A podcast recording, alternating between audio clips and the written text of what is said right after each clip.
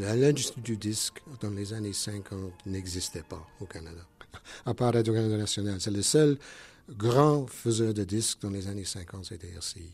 Il y avait peut-être une petite succursale d'une compagnie de disques euh, américain ici qui faisait un disque par-ci, un disque par-là. Mais pour la musique canadienne, on était les seuls à le faire. Parce que la plupart des compagnies privées, les compagnies dans le commerce, ce n'était pas rentable pour enregistrer la musique par un, compositeur canadien. Ça, ne se vendait pas, disait-il. Je pense que si RCI n'avait pas fait ce travail-là, il y aurait une grande lacune aujourd'hui de ces musiciens, de ces compositeurs à l'époque.